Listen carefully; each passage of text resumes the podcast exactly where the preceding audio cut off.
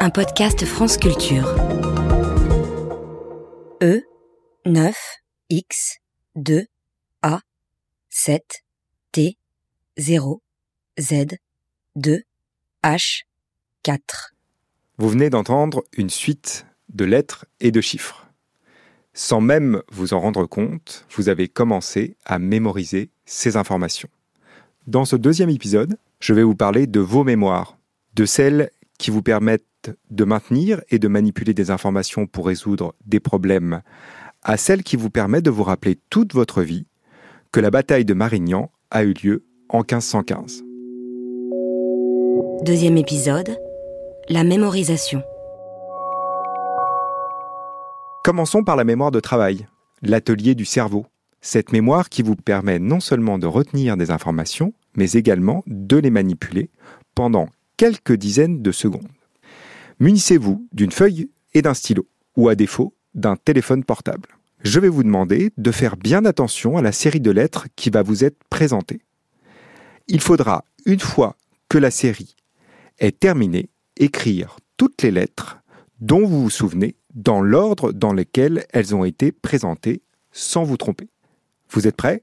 Commençons. E X A T Z H D W N A O B K U E. C'est à vous. Écrivez toutes les lettres dont vous vous souvenez.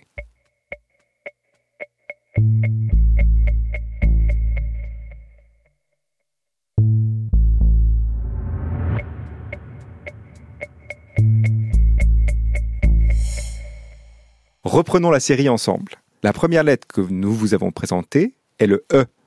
Ensuite X, A, T, Z, H, D, W, N, A, O, B, K, U, E.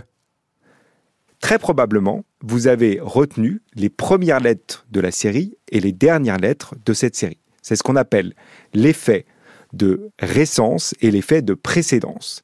Dit autrement, quand on est soumis à un flot d'informations continues qui excède notre mémoire de travail, nous avons tendance à retenir les premières informations qui nous ont été présentées, effet de précédence, et les dernières informations qui ont été présentées, effet de récence. Notre mémoire de travail a une particularité, c'est qu'elle a une capacité limitée. Il faut imaginer finalement une petite commode dans laquelle chaque tiroir nous permet de ranger des informations. En moyenne, dans la population générale, cette capacité de la mémoire de travail est de 7 informations, plus ou moins 2, puisqu'il y a une variabilité de cette capacité de la mémoire de travail entre les individus. Qu'est-ce que ça veut dire? Ça veut dire qu'on a à peu près 7 petits tiroirs dans notre commode pour ranger des informations. Alors on se dit que c'est beaucoup et très peu. On est évidemment capable de manipuler beaucoup plus d'informations en même temps. Tout ça dépend de notre expertise. C'est ce que je vais essayer de vous faire découvrir en utilisant des stratégies pertinentes qui consistent à associer les informations ensemble. On peut occuper moins d'espace dans cette petite commode, moins de petits tiroirs et donc mémoriser beaucoup plus d'informations. Cette fois-ci, je ne veux plus vous présenter des lettres, mais des chiffres. Toujours la même consigne, il faut se souvenir de tous les chiffres qui ont été présentés, sans se tromper, dans l'ordre dans lequel ils auront été présentés, mais cette fois-ci, je vais vous donner une consigne supplémentaire. Je vais vous apprendre à combiner ces informations pour retenir plus d'informations. Au lieu de retenir chaque chiffre individuellement, je vais vous demander de faire un exercice intellectuel supplémentaire et pour chaque chiffre présenté, de les combiner avec d'autres chiffres. Si je vous présente 3, 7, 9, l'enjeu pour vous est de retenir 379. On voit bien ici qu'au lieu d'utiliser trois petits tiroirs dans votre commode de la mémoire de travail, vous n'utilisez plus qu'un seul tiroir. Même consigne que tout à l'heure, munissez-vous de votre feuille, de votre stylo ou à défaut d'un téléphone portable et commençons ensemble cette série de chiffres. 9, 2, 7, 0, 2, 6, 4, 3, 1, 8, 5, 4. C'est à vous.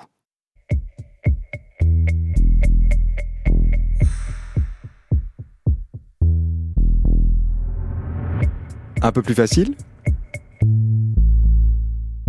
Reprenons ensemble cette série de chiffres.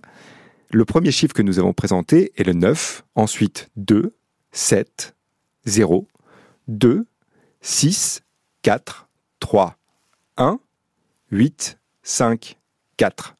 Avec la stratégie que je vous avais suggéré d'utiliser, vous auriez dû retenir 927, 026, 431, 854. On touche ici effectivement à un enjeu du développement de notre mémoire de travail. Notre mémoire de travail, sa capacité peut être entraînée, on peut essayer de la développer un peu, mais le véritable enjeu, c'est effectivement de développer une expertise pour combiner les informations entre elles. Parce que plus on combine d'informations entre elles, plus on diminue les ressources attentionnelles que nous engageons dans une situation et à partir de ce moment-là, nous pouvons donc manipuler plus d'informations en même temps au vu de résoudre des problèmes de plus en plus complexes. Alors pourquoi on vous parle autant de cette mémoire de travail? Parce qu'elle est l'entrée dans une mémoire à beaucoup plus long terme que vous sollicitez en permanence au cours de votre apprentissage, la mémoire sémantique. Et cette mémoire sémantique, pour la travailler, pour mémoriser des informations, nous avons besoin de faire appel à ce dont on a parlé pendant ce premier épisode, notre attention la façon dont on va porter attention aux informations va avoir un effet direct sur notre capacité à mémoriser ces informations. Faisons une petite expérience ensemble. Je vais vous demander de mémoriser une liste de mots en utilisant une consigne bien spécifique. Déterminez pour chacun de ces mots si ce mot rime avec le mot aimer. Paupière, ciboulette, affirmer, nuage, essaimer, espoir, amer, tourbillon, enrhumé, jaune, fleur, allumé. Allez-y, c'est à vous, essayez de vous rappeler le plus de mots possible dans la série que nous venons de vous présenter.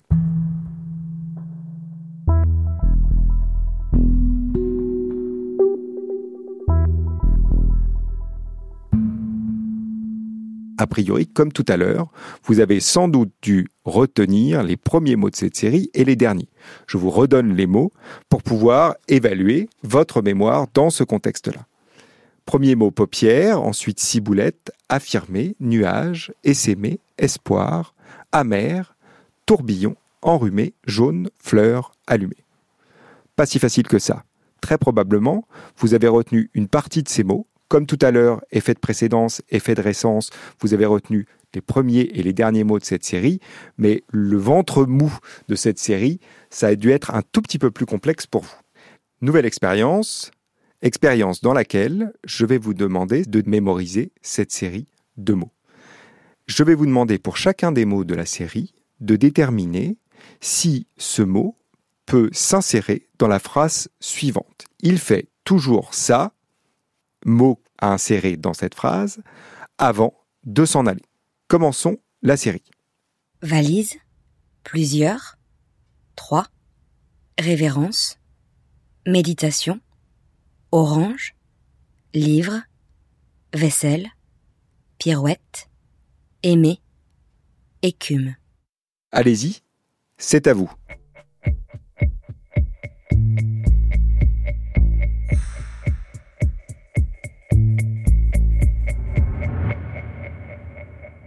Priori, en engageant plus de ressources attentionnelles dans cette situation, vous avez traité plus en profondeur ces informations sémantiques et ça vous aide à les mémoriser. Reprenons la série ensemble pour vérifier que vous avez retenu plus de mots que dans cette première série. Valise, plusieurs, trois, révérence, méditation, orange, livre, vaisselle, pirouette, aimer, écume. Plus nous sommes attentifs aux informations que nous devons mémoriser, plus l'encodage de ces informations va être profond et va nous permettre de pouvoir, dans le futur, récupérer ces informations dans notre mémoire dite sémantique. Des mémoires, il en existe un très grand nombre. La mémoire sémantique qui relève finalement de l'ensemble des faits que nous avons appris notamment à l'école, la mémoire autobiographique, l'ensemble de nos souvenirs, et puis un autre type de mémoire, la mémoire procédurale, qui est finalement la mémoire que nous engageons par exemple quand nous faisons du vélo. Alors nous avons parlé de deux premières étapes de la mémoire, encoder l'information, consolider cette information, et puis il manque la dernière étape de la mémorisation qui est de rechercher dans ces réseaux les informations pertinentes que nous avons besoin de mobiliser dans un ensemble de situations de notre vie quotidienne. À chaque fois que nous récupérons des informations en mémoire, nous recommençons ce cycle encodage, consolidation, récupération. D'où l'enjeu de travailler nos mémoires comme quelque chose d'actif, en perpétuel changement, et qui nécessite effectivement de contrer au fur et à mesure du temps ce qu'on appelle la courbe de l'oubli. Et on le voit bien, si on ne pratique plus une langue seconde, par exemple, progressivement, un certain nombre de vocabulaire que nous avons acquis dans cette langue seconde va disparaître de notre mémoire. Dans un monde où toutes les informations sont disponibles en quelques clics et en quelques centaines de millisecondes, se pose le statut de notre mémoire et de nos mémoires. Faut-il encore mémoriser des informations? Deux façons de voir le problème, une version, je dirais, purement technologique. Parfois, nous pourrions être dans des zones blanches dans lesquelles nous n'aurions pas accès au réseau et donc plus accès à ces informations. Ça, c'est une façon, je dirais, assez limitée de voir cette problématique-là. Et puis, on peut voir le problème de façon un peu plus complexe, Aujourd'hui, nous sommes dans un monde où l'information circule de plus en plus rapidement, où se diffusent sur les réseaux, notamment en temps de crise, un certain nombre de fausses informations. Et tout l'enjeu de notre cerveau, c'est de pouvoir exercer un esprit critique. Et cet esprit critique, il est en partie dépendant de notre capacité à invoquer des connaissances qui sont des connaissances fiables. Donc l'enjeu de la mémoire humaine, elle se pose évidemment encore plus fortement aujourd'hui. Nous avons besoin de mémoriser des connaissances, des faits avérés qui peuvent s'opposer aux opinions et aux faux semblants des réseaux. Et c'est précisément ce dont nous allons parler dans le prochain épisode, la capacité de notre cerveau à penser par lui-même et parfois contre lui-même.